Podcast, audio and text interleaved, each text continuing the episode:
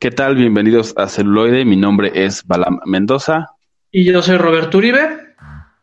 Celuloide, la, otra, perspectiva. Celuloide, la, otra perspectiva. ya estamos de vuelta aquí en Celuloide, la otra perspectiva, en el capítulo o episodio 53. 53. Efectivamente, después de un año, ahora cumplimos un año, una semana o bueno, pues un capítulo nuevo, un ciclo nuevo. Les recordamos que ahora vamos a tener viernes de un viernes al mes, va a ser viernes de serie, pero, pero a, a Lora, a daremos una, una volta, la prima volta al cine italiano. E questo capítulo será parlato solitudine in italiano. No, porque entonces a mí se van a acabar este, cosas que decir.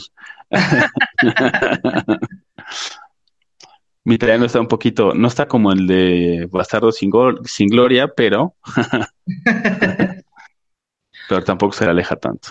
Entonces ahora celuloide se pone europeo nuevamente y vamos a dar un tour a lo que consideramos que vale la pena del cine italiano.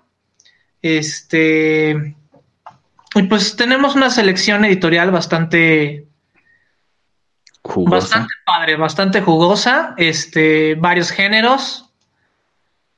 Y pues esperemos que les guste. Así es, un poquito, pues trayendo como eh, diferentes tipos de selección, ¿no? Porque ya nos habíamos enfocado como en otras cosas, ¿no? Por ahí hicimos western, hicimos ya cine de espías, cine de autor, ¿no? Entonces, eh, creo que ahora, por ejemplo, y, y, es difícil, ¿no? Porque todo un país tiene... Sí, no, tiene... Eh, visiones, o sea, igual y en un futuro hacemos un especial de terror italiano o de suspenso, porque pues cada, cada país tiene, digamos, como su manera de interpretar o entender este... Cada uno de los géneros cada uno de los géneros. Pero pues en, en general, o sea, Italia nos ha dado grandes maestros tanto de las orquestas sinfónicas como directores. Y yo creo que empezamos, ahora sí que basta de chorizo, vamos con la maciza. Eso sí lo hubieras dicho en italiano. Ajá. es que este no sé cómo, cómo sería en italiano. No hay traducción. no hay traducción literal. Después, después les, les, buscaré un, un símil. Sería bueno publicarlo ahí en, la página de Face. Este el equivalente.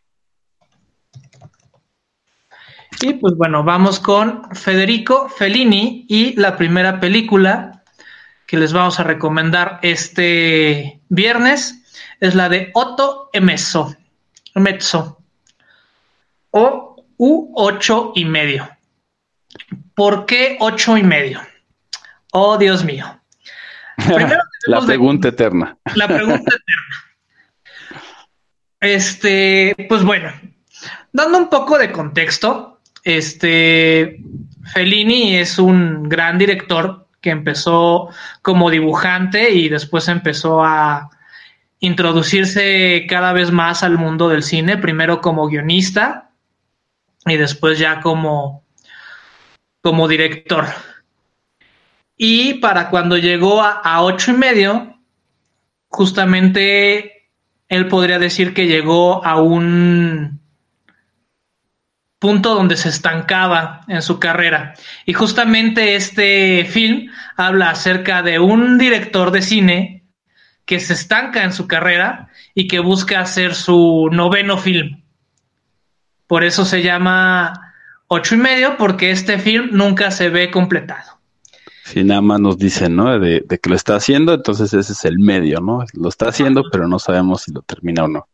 Exactamente.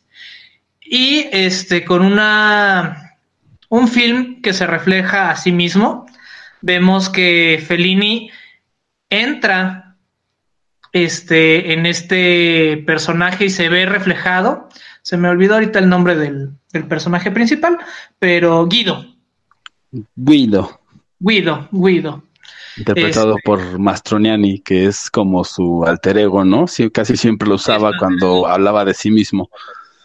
Sí, tal, tal vez se, se- merece Fellini en un futuro un programa aparte porque la mayoría de su cine, si no es que todo su cine es autorreferenciado.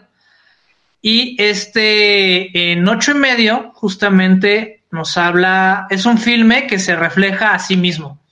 Entonces vemos presente el pasado y el subcon y, el, y el ¿cómo se llama? El subcondicional, de acuerdo a la psicología, este, envueltos en este filme. Entonces es un es una película difícil de entender, puesto que todo está como a la flor de piel, ¿no? Entonces hay momentos donde estamos aparentemente en el presente, pero la música nos dice que hay algo raro en el ambiente.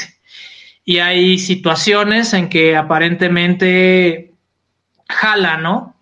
Jala al director y jala al personaje principal a situaciones surrealistas.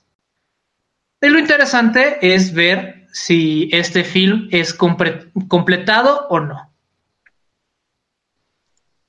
Que igual de repente está padre todo el, el viaje, ¿no? Todo lo- todas las experiencias que le pasan. Y como vamos siguiendo a, a Guido, pues vamos viendo también un poco de, de su vida, ¿no? Y hay, pues, de los distintivos de Fellini, el tema de, pues, las mujeres, ¿no? Que siempre están por ahí.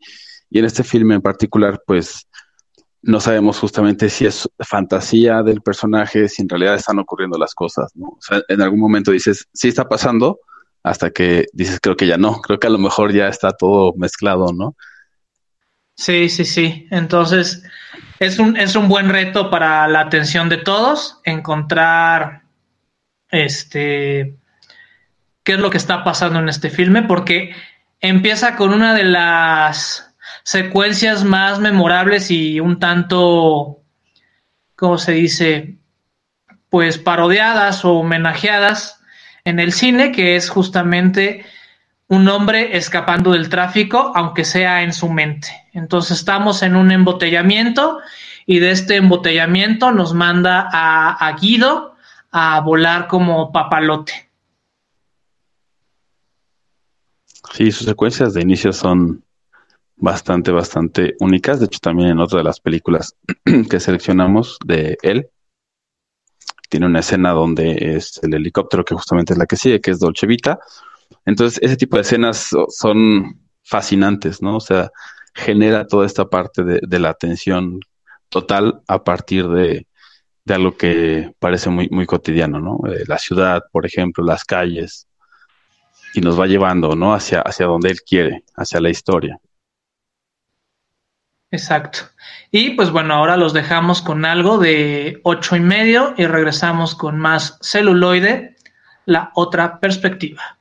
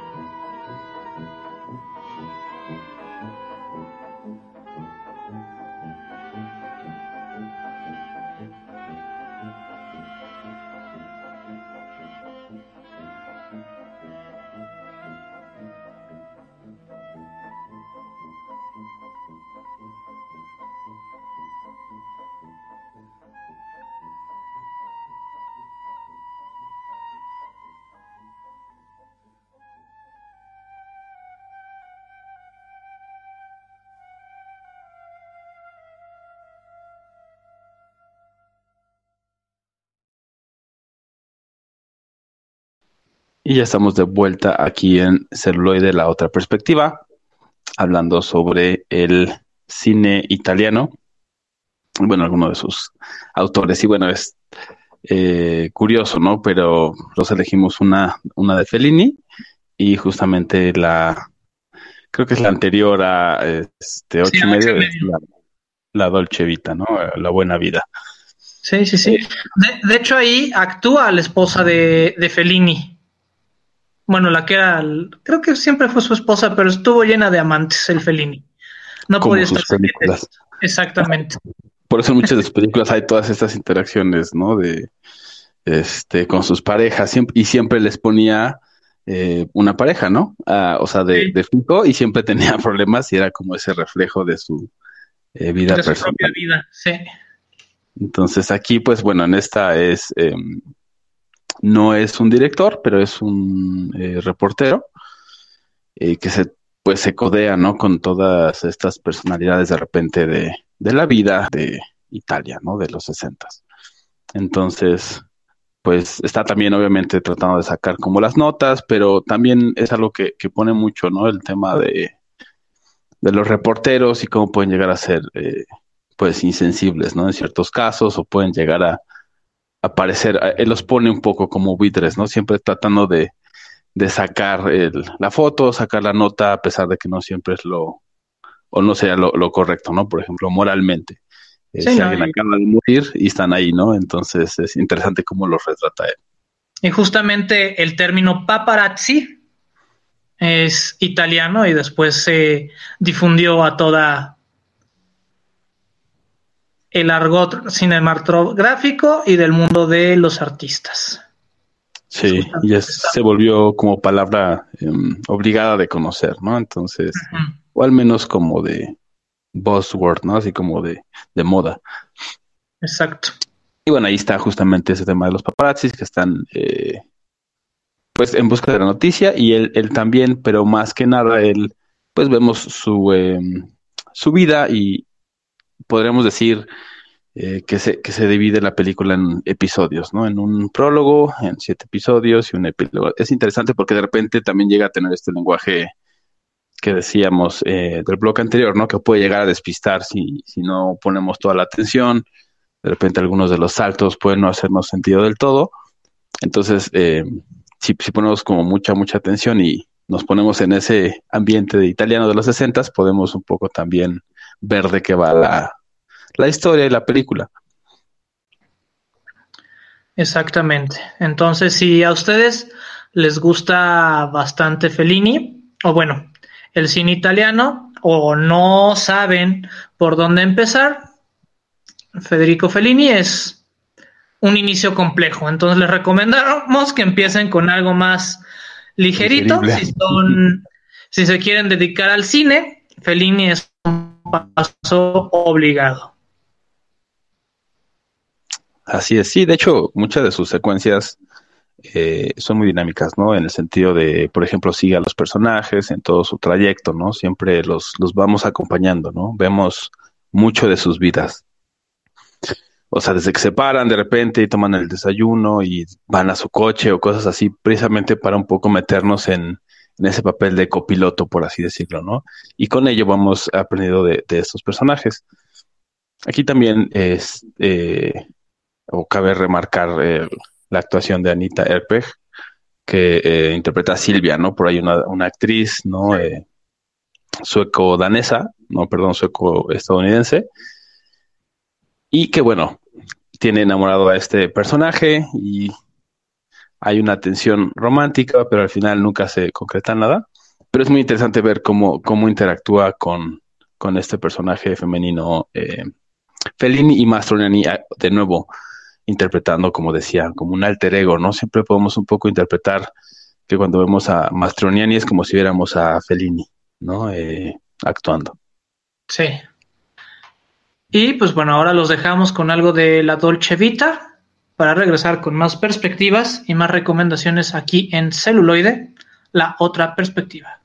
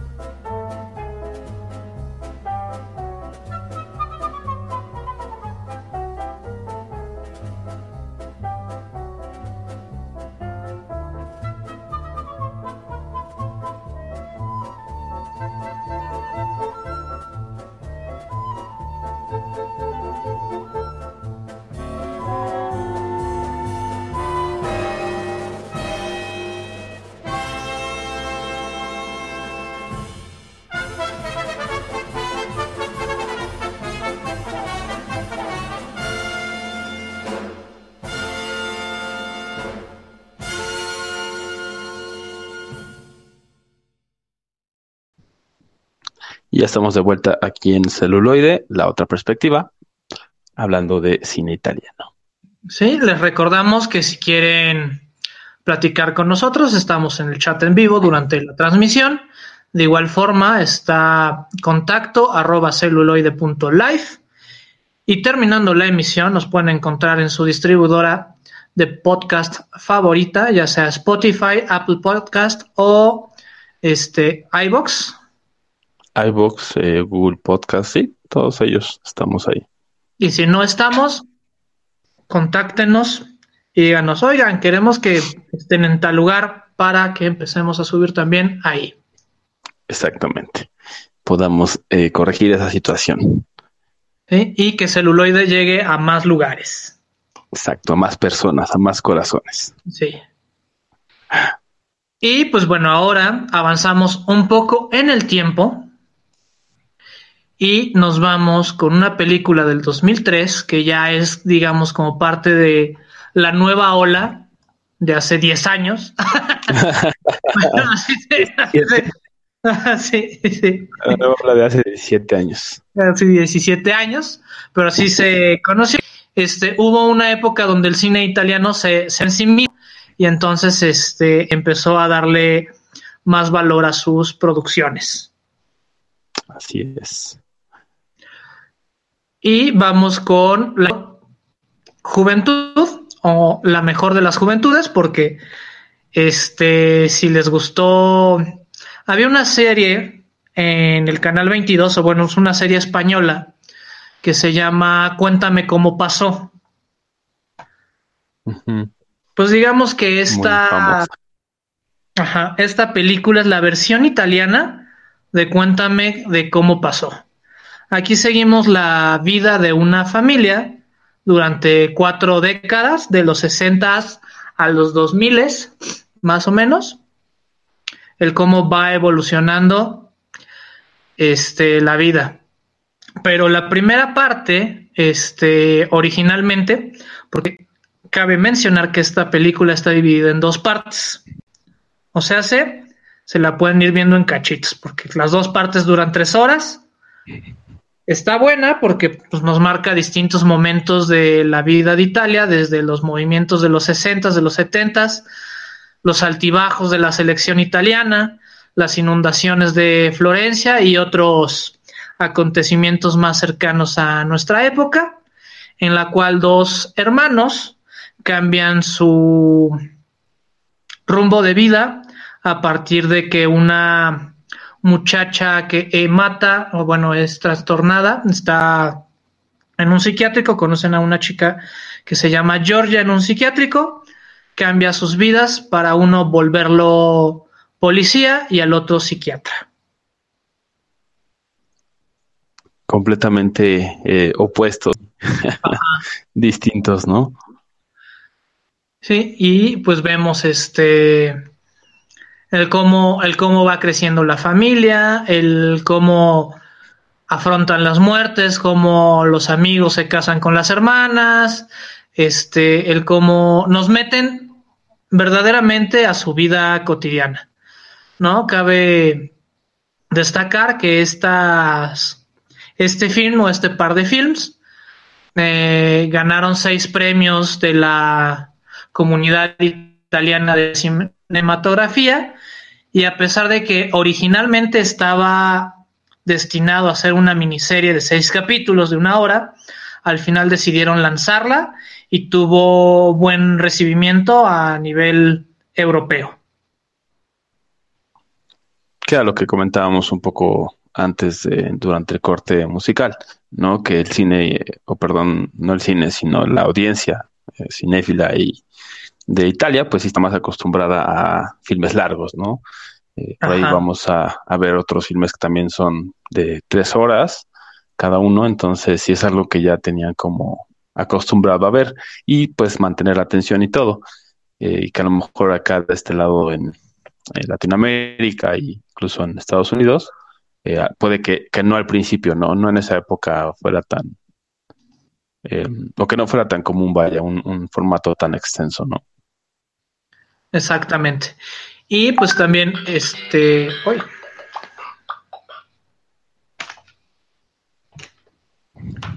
Perdón, un problemita técnico. Este, y pues bueno. Muchos silencios incómodos, no se preocupen. Este es de este, este entonces. Sí, no sí. Que manden por este infringir derechos de autor. Entonces, si, si quieren darse una, una vuelta por, por un poco de la vida cotidiana y de la historia moderna de Italia, este film o este par de films es muy recomendable porque nos dan esa perspectiva subjetiva de los distintos acontecimientos este, que, que se llegan a dar, ¿no? Y a través de estas dos visiones de, de hermanos, los cuales están aparentemente en lados opuestos de la vida, pero vemos cómo se entrelazan, se pelean, se contentan y cómo la vida sigue su paso. Sí, es, y es algo que también tiene mucho el cine italiano, ¿no? Eh, retrata mucho el día a día, el- la cotidianidad Sí, de las claro. personas, de las cosas que hacemos, etcétera, ¿no? Solo que en este fue durante seis horas.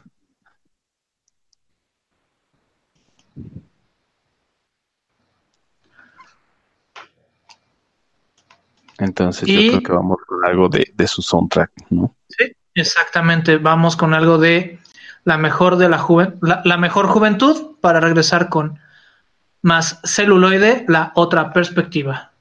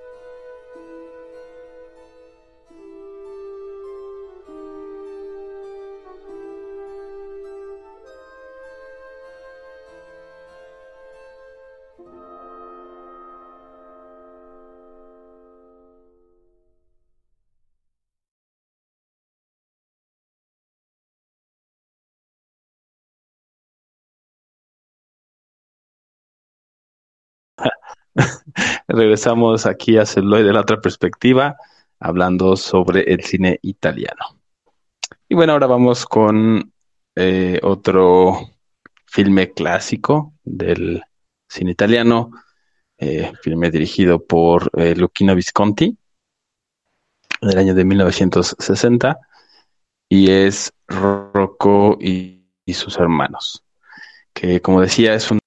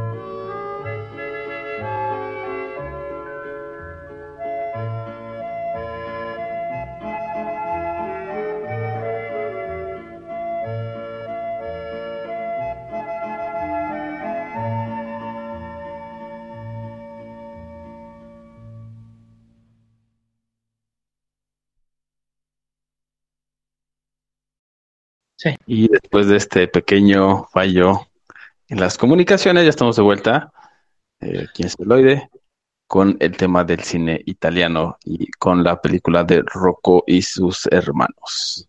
Sí, lamentablemente la, la plataforma que sostiene nuestra comunicación, ya que por la sana distancia estamos en lugares distintos, este nos desconectó a ambos, pero este, si les gusta Nosotros los Pobres, esta película les va a agradar, ya que pues es como nosotros los pobres, pero a la italiana, ¿no? O sea, hay, boxeo, hay, albañiles, hay, hay pobreza. Hay pobreza.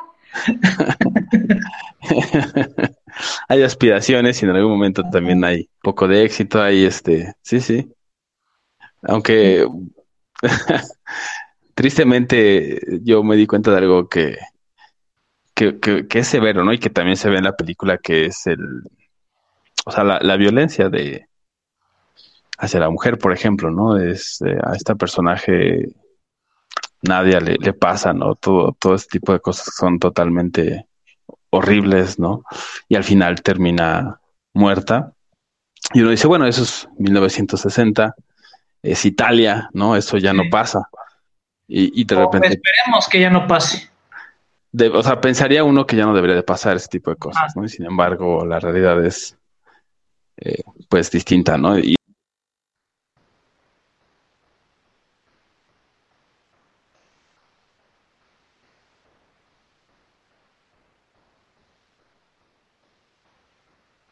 Y pues bueno, este también vamos a ahorita pasar a otro de nuestros filmes y se llama Call Me by Your Name. En alguna ocasión ya les había hablado un poquito sobre este. Es respecto al mismo, ¿cómo se llama? A la novela de, del mismo nombre esta película ganó mejor guion adaptado en, en los Oscars del 2017 y nos cuenta la historia de un del despertar sexual de un adolescente italiano este y cómo se enamora de un amigo de su padre, ¿no? De un turista norteamericano, entonces este durante la década de los ochentas. La verdad está muy, muy padre el film, entonces vemos cómo, cómo evoluciona y casi al final tenemos yo creo que una de las mejores escenas de reflexión de la vida y si pueden encontrarla ahí en YouTube o obviamente vean la película completa para que entiendan más o menos las motivaciones del por qué se llama Call Me By Your Name o Llámame por tu nombre. Esta producción américo-italiana, este, bastante entrañable, ¿no? Sobre todo sobre, sobre la cuestión de la aceptación de uno mismo. Y créanme que ya cualquiera de nosotros quisiera tener un papá como el, el protagonista.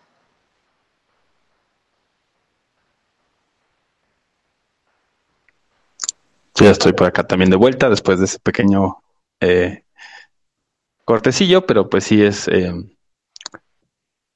buena película, es de 2017, ¿no? 2000... Exactamente, 2017.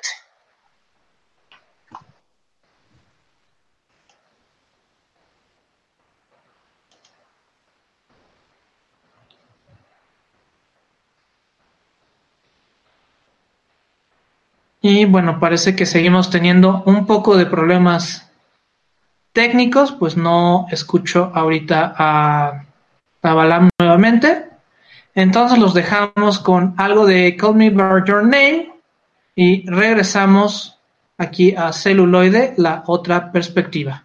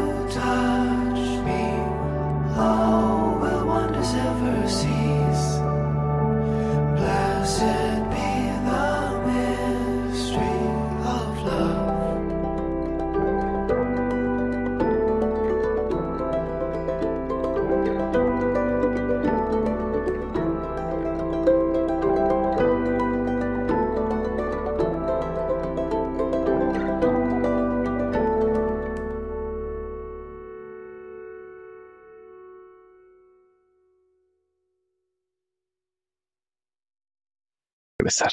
Estamos de vuelta aquí en celuloide de la otra perspectiva después de esas pequeñas intermitencias que tuvimos. Pero bueno, como diría la reina, el show debe continuar. Sí.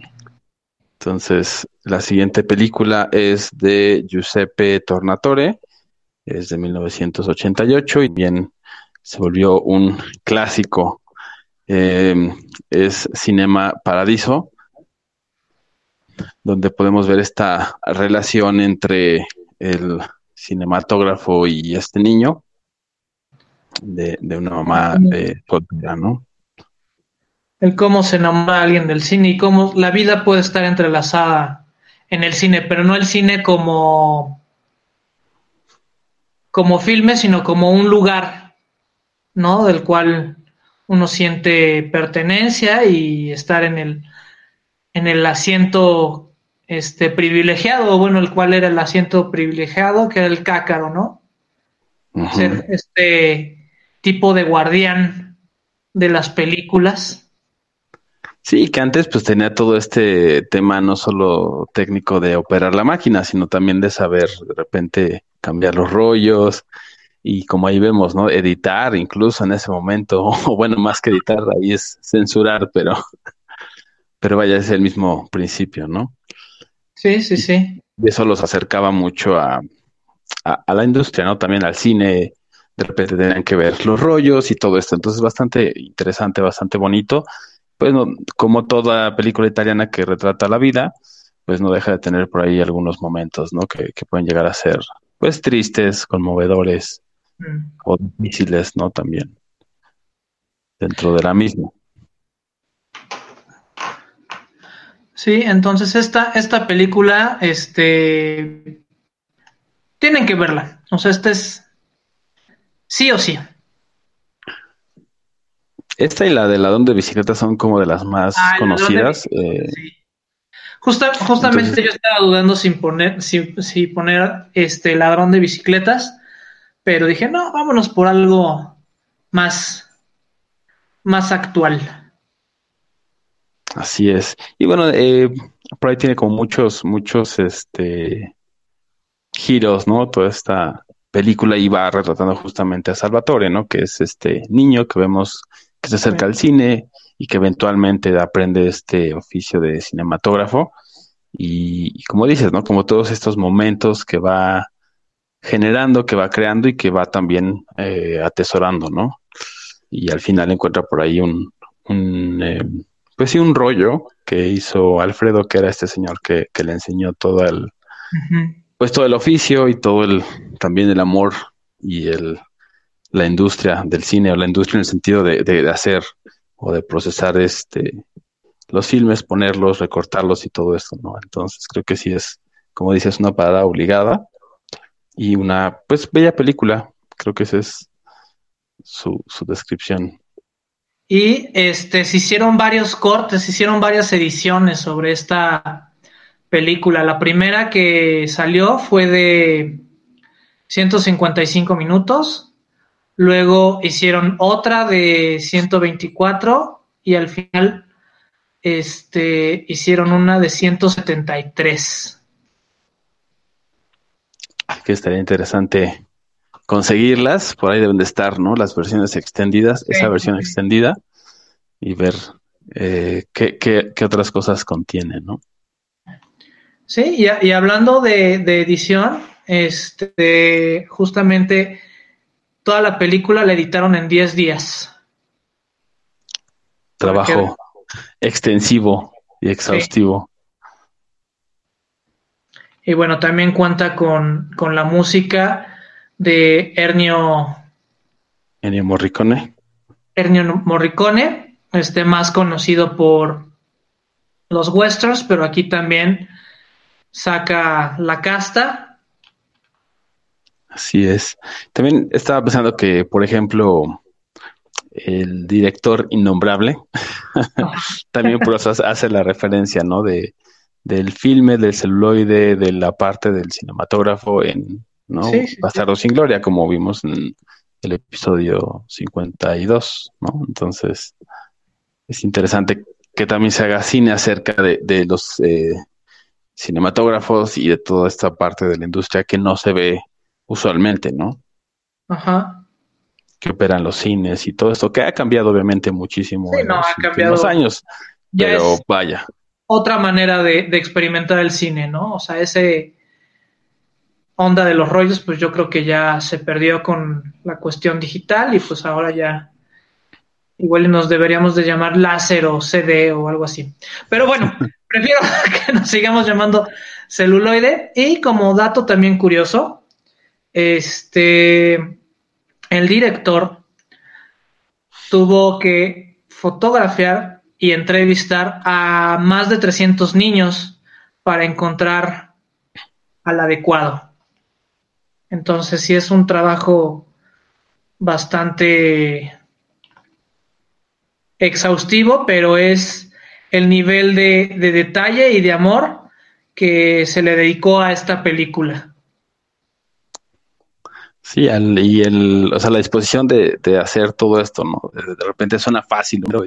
Pero estarlo haciendo y viendo cómo reaccionan, si pueden aprenderse los diálogos, cómo los pueden hacer, es, puede llegar a, a tomar bastante, bastante tiempo, ¿no? Entonces, habla mucho de esa rigurosidad que de repente se tiene para ciertas cosas, ¿no?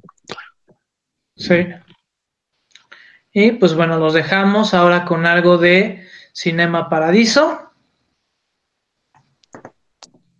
Y regresamos con las recomendaciones aquí en celuloide, la otra perspectiva.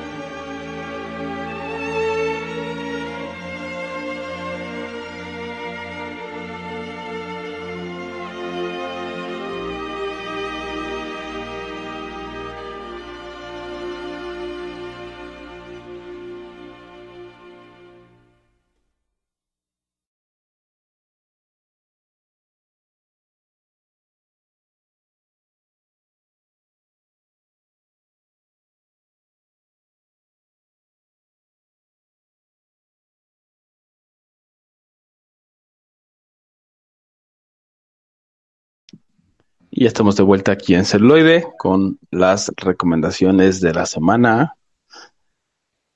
Sí, y de mi parte les voy a recomendar una película que se llama Los Infieles, la cual nos narra la historia de una mujer que se entera que su marido le es infiel y está dispuesta a todo por pagarle de la misma manera, pero las cosas no salen como ella espera.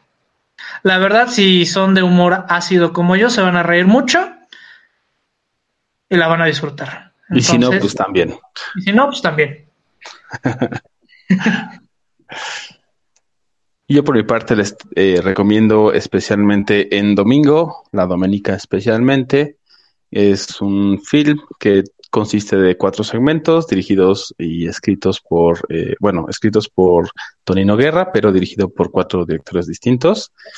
Entre ellos eh, Giuseppe Tornatore, que también dirige Cinema Paradiso, eh, Marco Tulio Giordana, Giuseppe Bertolucci y Francesco Barilli. Entonces está bastante entretenido, es también bastante buena forma de pasar el fin de semana. Bueno, pues esto ha sido todo de nuestra parte. Yo soy Roberto Uribe. Yo soy Balan Mendoza. Gracias y hasta la próxima. Celuloide, Celuloide, celuloide. La otra, la otra, la otra. La otra perspectiva.